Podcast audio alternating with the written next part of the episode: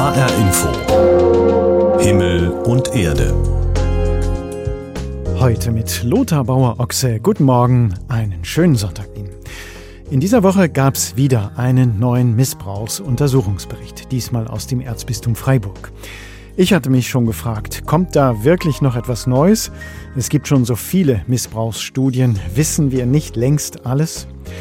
Aber dann lesen und hören wir doch erschütternde Ausführungen über ein einzigartiges System des Vertuschens, gepaart mit einer nicht für möglich gehaltenen Eiseskälte gegenüber den Opfern sexueller Gewalt. Insofern die Aufgabe, Licht in dieses unermessliche Dunkel von Gewalt und Machtmissbrauch zu bringen, ist noch nicht zu Ende. Viele hatten die Freiburger Missbrauchsstudie durchaus mit Spannung erwartet. Zum einen war die Veröffentlichung immer wieder herausgezögert worden. Offenbar musste man sich absichern gegen mögliche rechtliche Schritte des Freiburger Alterzbischofs Robert Zollitsch. Zum anderen stand, ganz ähnlich wie kürzlich im Bistum Mainz, mit Zollitsch einer der prominentesten deutschen Bischöfe im Zentrum der Untersuchung, und zwar schon in seiner Rolle als Personalchef und später als Bischof und als ehemaliger Vorsitzender der katholischen deutschen Bischofskonferenz. Es war fast wie ein Freibrief für pädophile Priester. In der Erzdiözese Freiburg konnten sie sich jahrzehntelang nahezu ungehindert an Kindern und Jugendlichen vergehen. Nur wenn der Missbrauch allzu offensichtlich wurde, hat die Bistumsleitung gehandelt. Man hat dann das sogenannte äh, Versetzungsmodell praktiziert. Von 1983 bis 2003 kümmerte sich Robert Zollitsch als Personalreferent um solche Fälle, erklärt Eugen Endres, ehemaliger Strafrichter und Mitglied in der AG Aktenanalyse, die den Missbrauchsbericht für das Erzbistum Freiburg verfasst hat. Demnach versetzte oder beurlaubte Zollitsch die kriminellen Priester stillschweigend oder schickte sie vorzeitig in den Ruhestand in enger Absprache mit dem damaligen Erzbischof Oskar Sayer. Dr. Sayer hat einmal auf einer Fahrt einer Person, die ebenfalls im selben Fahrzeug saß, wörtlich gesagt, dort drüben habe ich auch einen versteckelt. Und zwar massiver. Missbrauchspriester, den er da versteckelt hatte. Die AG Aktenanalyse hat unzählige Protokolle und bislang auch geheime Personalakten ausgewertet sowie mit 180 Personen, darunter auch Betroffene, gesprochen. Das Fazit sexualisierte Gewalt an Kindern wurde im Erzbistum Freiburg unter Umgehung von Kirchen- und Strafrecht systematisch vertuscht und verschleiert. Die Täter wurden geschützt, die Opfer allein gelassen. Eine Praxis, die Zollitsch dem Bericht zufolge später auch als Freiburger Augsburger Erzbischof und Vorsitzender der Deutschen Bischofskonferenz weiterpflegte. Raphael Hildebrand, Missbrauchsbetroffener aus Oberharmersbach, gibt sich erleichtert. Es hat dies bestätigt, was wir schon lange gesagt haben. Endlich würde ihnen Glauben geschenkt. Allerdings. Das ist wie eine frische Tat, was eigentlich innerlich jetzt passiert. Das heißt, ich fühle mich jetzt gerade mal bei mir im Fall 1995 zurückgeworfen. Sowas verjährt auch nie. Und diese Personen laufen jetzt frei herum und die müsste eigentlich irgendwo anders sein und nicht in Freiheit. Strafrechtliche Konsequenzen muss Zollitsch wohl nicht fürchten. Der amtierende Erzbischof Stefan Burger, der den Missbrauchsskandal schonungslos aufklären will, hat die Verantwortung vorerst nach Rom übertragen. Gabi Krings fasste die wichtigsten Ergebnisse der unabhängigen Untersuchung zu sexueller Gewalt im Erzbistum Freiburg zusammen.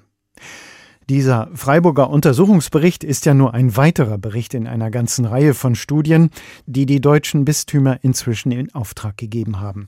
Und doch beleuchtet er einige durchaus herausragende Dimensionen des Skandals, vor allem im Blick auf die Missachtung geltenden Kirchenrechts. Wie muss man die Ergebnisse einordnen? Ein Kommentar von Hans-Michael Ehl. Skandalös, menschenverachtend, selbstherrlich. Irgendwie fehlen treffende Vokabeln, um den Umgang von Verantwortlichen im Erzbistum Freiburg mit Fällen sexualisierter Gewalt durch Priester zu beschreiben. Über Jahrzehnte entscheiden zwei Männer im Wesentlichen nach eigenem Gutdünken und basteln sich ihr eigenes Recht zusammen der 2008 verstorbene Erzbischof Oskar Seyer und sein Personalchef Robert Zollitsch, der später selbst Erzbischof wurde und sogar Vorsitzender der katholischen Bischofskonferenz. Den Ruf der Kirche in der Öffentlichkeit unter allen Umständen zu schützen, war oberstes Ziel. Dabei wurden nicht nur staatliche Ermittlungsbehörden völlig rausgehalten, selbst eigene kirchenrechtliche Vorgaben wurden schlicht ignoriert. Weder weltliches noch kirchliches Recht spielten im Vertuschungssystem eines Robert Zollitsch eine Rolle. Über Jahrzehnte wurde so nicht ein einziger Fall an den Vatikan gemeldet, obwohl das kirchenrechtlich vorgeschrieben war. Zollitsch war als Vorsitzender der Bischofskonferenz für die Erstellung neuer Regeln im Umgang mit Missbrauch zuständig, gehalten hat er sich an diese nie. Da stimmt die Einschätzung von Betroffenen, dass die Regeln nicht das Papier wert waren, auf dem sie geschrieben wurden. Nach eigenem Gutdünken wurden sogar Priester weiter beschäftigt oder in den Ruhestand versetzt, die vor weltlichen Gerichten verurteilt worden waren. Eine Kontrolle von eventuellen Auflagen wie Therapien war nicht vorgesehen. Man wusste nicht nur von den Taten, Straftäter wurden gedeckt und neue Straftaten durch Versetzung in andere Kirchengemeinden erst ermöglicht. Perverse Männer nutzten ihre Amtsautorität, um ihre Fantasien auszuleben, und in der Regel konnten sie sich auf die schützende Hand der Verantwortlichen in der Freiburger Kirchenzentrale verlassen, ihnen würde nichts passieren.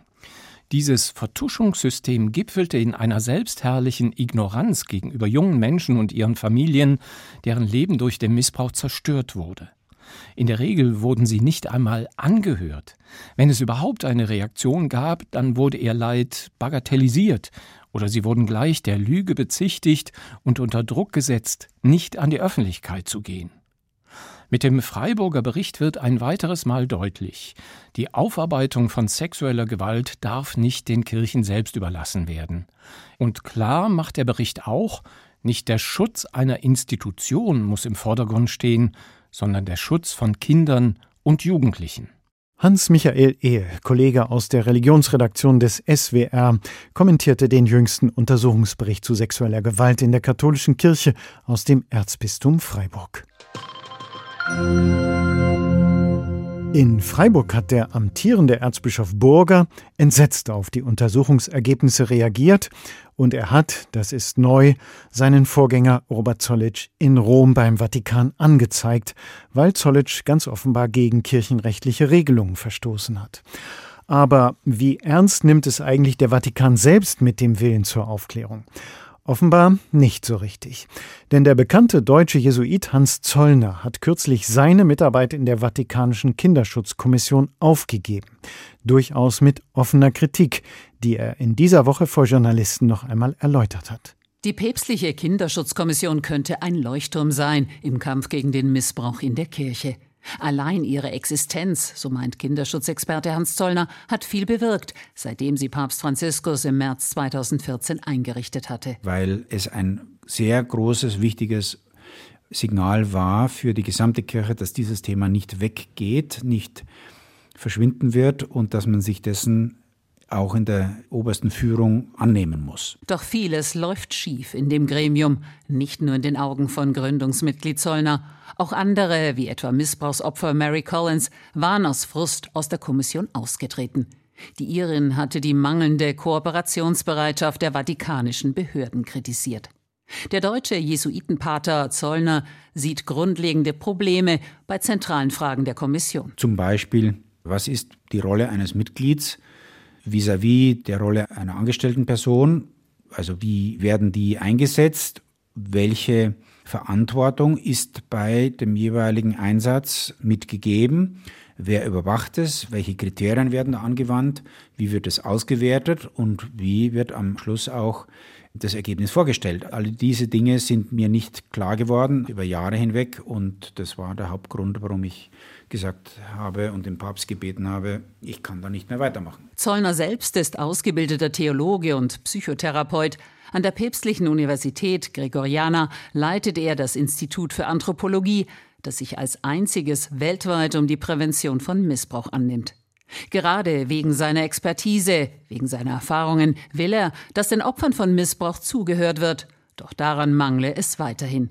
Die Kommission hätte da schon einiges tun können. Wo sie sich einmischen soll und kann, ist, wie zum Beispiel Betroffene angehört werden, wie auf sie zugegangen wird, welche Räume ihnen eröffnet werden, welche Selbstgestaltungsmöglichkeiten und Selbstorganisationsmöglichkeiten angeboten werden. Doch die Kommission scheint kaum etwas voranzubringen. Zollner vermisst die nötige Transparenz, das Einhalten von Regeln und klare Verantwortlichkeiten.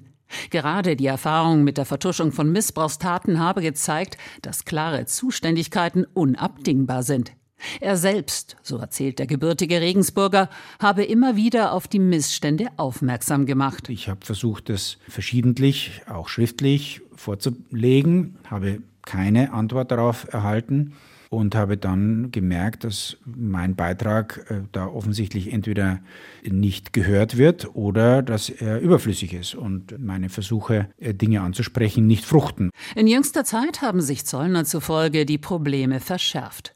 Der Jesuit Hans Zollner, ein weltweit bekannter Kinderschutzexperte, hat seine Mitarbeit an der Vatikanischen Kinderschutzkommission aufgekündigt.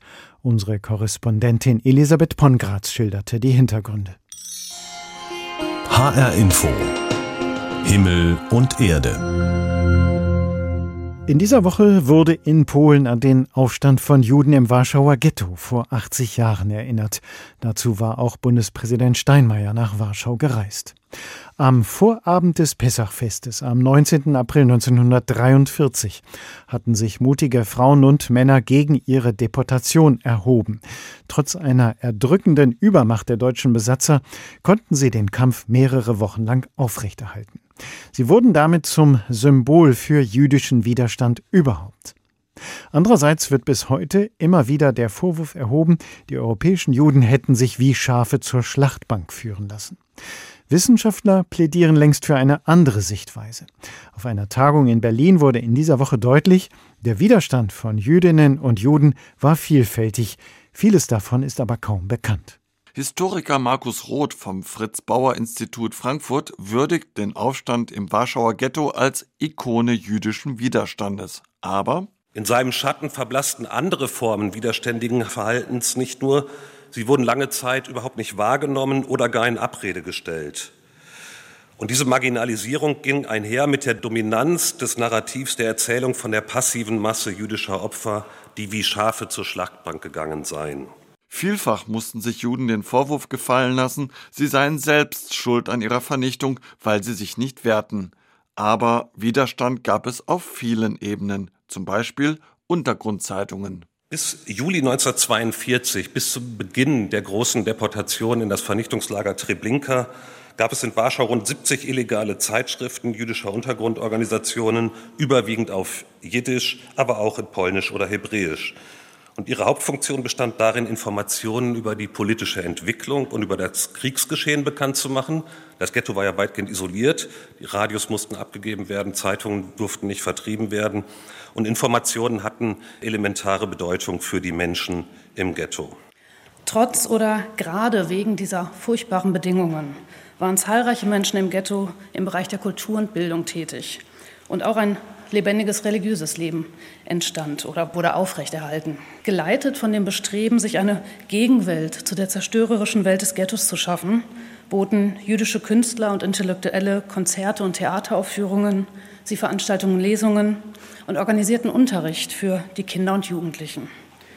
Die Bedeutung dieser Aktivitäten kann kaum überschätzt werden weiß Andrea Löw vom Zentrum für Holocaust-Studien am Institut für Zeitgeschichte in München und Berlin. Doch es gab auch die, die den Deutschen nicht die Stirn bieten wollten, die sogenannten Judenräte. Sie mussten im Auftrag der Deutschen das Leben in den Ghettos organisieren und konnten sich nicht vorstellen, dass die Nazis ihre jüdischen Arbeitskräfte vernichten würden. Sie hofften, auf Zeit spielen zu können. Andere meinten, man solle sich Gott ergeben in sein Schicksal fügen. Jael Kupferberg vom Zentrum für Antisemitismusforschung in Berlin ist allerdings überzeugt, im Judentum gab es immer schon das Potenzial zum Widerstand. Sie ist verankert in der Haggadah Shel Pesach. Auch der Widerstand im Warschauer Ghetto fand während Pesach statt 1943.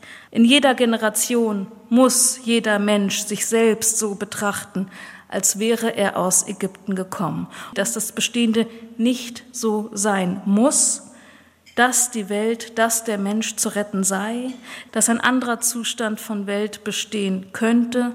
Das ist das jüdische Fundament des Widerstands. Der Aufstand im Warschauer Ghetto war der größte, aber nicht der einzige.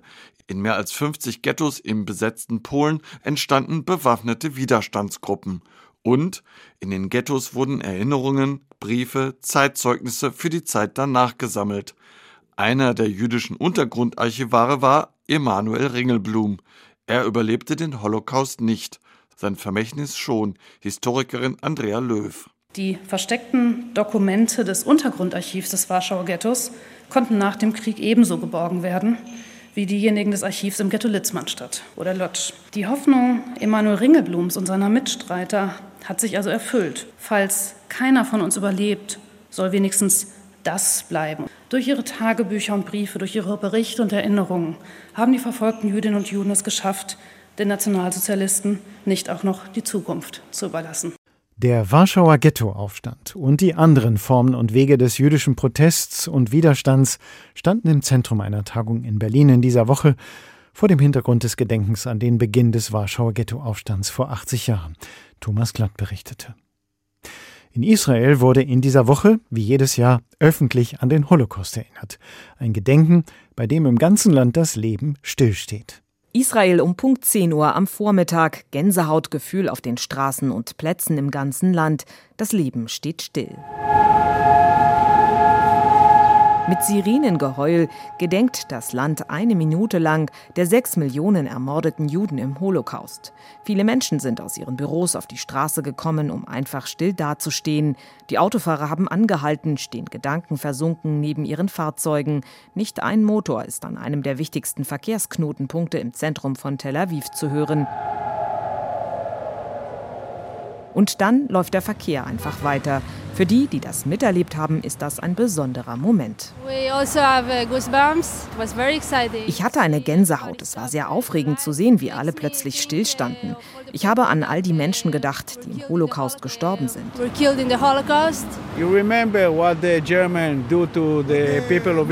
Man denkt daran, was die Deutschen, die Nazis, den Juden angetan haben. Auch jetzt gibt es Antisemitismus. Es kann wieder geschehen. Deshalb müssen die Menschen in Israel zusammenhalten. Auch Israels Staatspräsident Herzog hat die Bevölkerung am nationalen Holocaust-Gedenktag zur Einigkeit aufgerufen, mit Blick auf die Zerrissenheit im Land. In der Holocaust-Gedenkstätte Yad Vashem sagte er, wir sind ein Volk und werden dies bleiben, verbunden nicht nur durch eine schmerzhafte Geschichte, sondern auch durch eine gemeinsame Zukunft. Einen Moment lang steht alles still, ein Gänsehautmoment, sagt unsere Korrespondentin Bettina Meyer über das öffentliche Holocaust-Gedenken in dieser Woche in Israel. Und damit wird es Zeit für unser Himmel und Erde Sonntagsthema. Heute ist Sonntag, heute ist nochmal ein freier Tag. Morgen beginnt nach drei Wochen Ferien für viele Familien in Hessen wieder die Schule. Und dann heißt es wieder früh aufstehen, ein voll durchgeplanter Tag und noch Hausaufgaben dazu. Für manche durchaus eine Überwindung dieser erste Schultag. Aber das kennen wir ja eigentlich alle. Manchmal muss man sich einfach überwinden, muss auch unangenehme Dinge tun. Die gute Nachricht dabei, wenn wir uns überwinden, können wir wachsen. Das sagt Bestseller-Autorin und Coach Sabine Askodom. Ich habe in dieser Woche mit Sabine Askodom gesprochen und sie gefragt, warum ist es eigentlich wichtig, dass wir immer wieder mal diesen Sprung wagen und innere Hürden überwinden? Weil wir uns sonst nicht entwickeln. Mhm. Also wenn wir immer in dieser feinen, braven Komfortzone sitzen, ist alles gut, alles richtig, wir müssen nichts ausprobieren, wir müssen nicht über Grenzen gehen. Und das macht faul und ja, dumm würde ich mal im langfristigen Sinne sagen. Ich äh, nenne die Komfortzone auch immer gern das eigentlich Land, weil das ist das Lieblingswort der Komfortzonenbewohner, die immer sagen, eigentlich müsste ich mal, eigentlich wollte ich doch immer mal, aber leider hält sie das eigentlich davon ab. Und deswegen sage ich Komfortzone als Rückzugzone wunderbar aber so um das Leben wirklich zu packen, äh, zu eingeschränkt. Mhm. Inwiefern kann man da wachsen? Also was, was tut sich da bei uns? Mhm. Um die Komfortzone herum, da gibt es so ein Drei-Stufen-Modell, ist die Risikozone. Mhm. Und da, ja, da kommen die Abenteuer. Und das ist manchmal schon ein Abenteuer, sich nach der langen Corona-Zeit mal wieder in ein Konzert zu begeben mhm. ne? oder wieder mal zum, äh, was ich was, Skat spielen zu gehen nach draußen. Und diese Risikozone klingt gefährlich, aber sie zeigt uns, was wir wirklich können. Wir können unsere Stärken einbringen. Wir können unsere Intelligenz einbringen. Wir können Dinge ausprobieren. Wir können auch mal scheitern, aber das ist nicht schlimm. Also wir können Dinge tun, die wir eigentlich, eigentlich immer mal tun wollten. Da liegt der Erfolg im Beruf zum Beispiel, den kriegst du auch nicht, wenn du immer in der Komfortzone mhm. hockst. Da liegt die Begegnungen mit spannenden, wunderbaren Menschen, die du eben auch nicht triffst. Die werden dir nicht nach Hause geliefert. Meistens jedenfalls nicht. Und in dieser Risikozone, da geht echt die Post ab. Und es macht Spaß, sich da zu bewegen. Aber das sind ja eigentlich alles lauter schöne Aussichten, also spannende mhm. Begegnungen, äh, spannende Erlebnisse, Spaß auch. Was hält uns dann trotzdem davon ab? Ach, es ist mal diese innere Bequemlichkeit, mhm. muss ich unbedingt, auch das Sofa ist ja auch ganz nett. Und ich kenne das von mir selber. Ich war letzten Freitag das erste Mal in einer Skatspielrunde dabei. Und ich spiele extrem gerne Skat, aber ich habe jahrelang nicht mehr gespielt. Und da habe ich auch gedacht, es hat geregnet, es war schon dunkel und es war so richtig eklig. Und dann gehst jetzt, und ich hatte gesagt, ich komme. Und dann war es ein so lustiger, fröhlicher Abend. Und es muss übrigens nicht immer lustig sein, wenn wir uns überwinden. Das wäre ja toll. Aber manchmal können wir uns auch vorstellen, dass es was bringt, wenn wir es tun. Also ich bin pünktlich in der Arbeit. Was habe ich davon? Ich behalte meine Arbeit. Also auch etwas zu behalten kann in der Risikozone gestärkt werden. Hm, also manchmal ist es ja einfach so eine Trägheit oder Gemütlichkeit da, wo wir gerade mhm. sind, aber es gibt natürlich manchmal auch so reale Ängste, die uns ja. hindern, ne? dass wir ja, Schiss davor haben, was da passieren könnte. Ja, also ich glaube, dass die Bequemlichkeit der erste Grund ist, der größte, weit hm. verbreitetste. Dann kommt die Angst vor Dingen. Ich kenne die Leute doch überhaupt nicht, mit denen ich das Skat spiele. Ich bleibe bei meinem eigenen Beispiel. Und vielleicht sind die ganz doof. Ja, aber das werde ich nie herausfinden, wenn ich es nicht ausprobiere. Äh, und diese Angst vor Dingen, ich würde immer mal mit jemandem drüber reden. Ich habe Angst, dahin zu gehen zu dieser Veranstaltung. Bin da ganz allein, ich kenne da niemanden. Und meistens ist es Ablehnung. Ich habe Angst vor Ablehnung, vielleicht mhm. finden die mich doof. Nur wir werden es halt nie rausfinden. Und das ist wie so eine Schlangenphobie, sage mhm. ich jetzt mal, die uns daran hindert, in den Wald zu gehen. Mhm. Aber Frau Askodam, gerade wenn ich so Blockaden spüre, wenn es sogar Ängste sind, es kann ja auch die Angst sein, ich schaffe das am Ende nicht. Ähm, was kann mir da helfen, trotzdem den Sprung zu wagen? Mhm. Ich glaube, ich würde mit kleinen Schritten anfangen. Sowas würde ich im Coaching anregen. Mhm. Also wenn Sie noch nicht alleine jetzt zu einer Großveranstaltung gehen wollen, was ich verstehen kann, was ist denn der erste kleine Schritt? Haben Sie eine Nachbarin, mit der Sie zusammengehen? Also ich bin zum Beispiel oft zu bequem, ins Kino zu gehen, weil ich mir denke, auch im Fernsehen laufen doch auch Filme.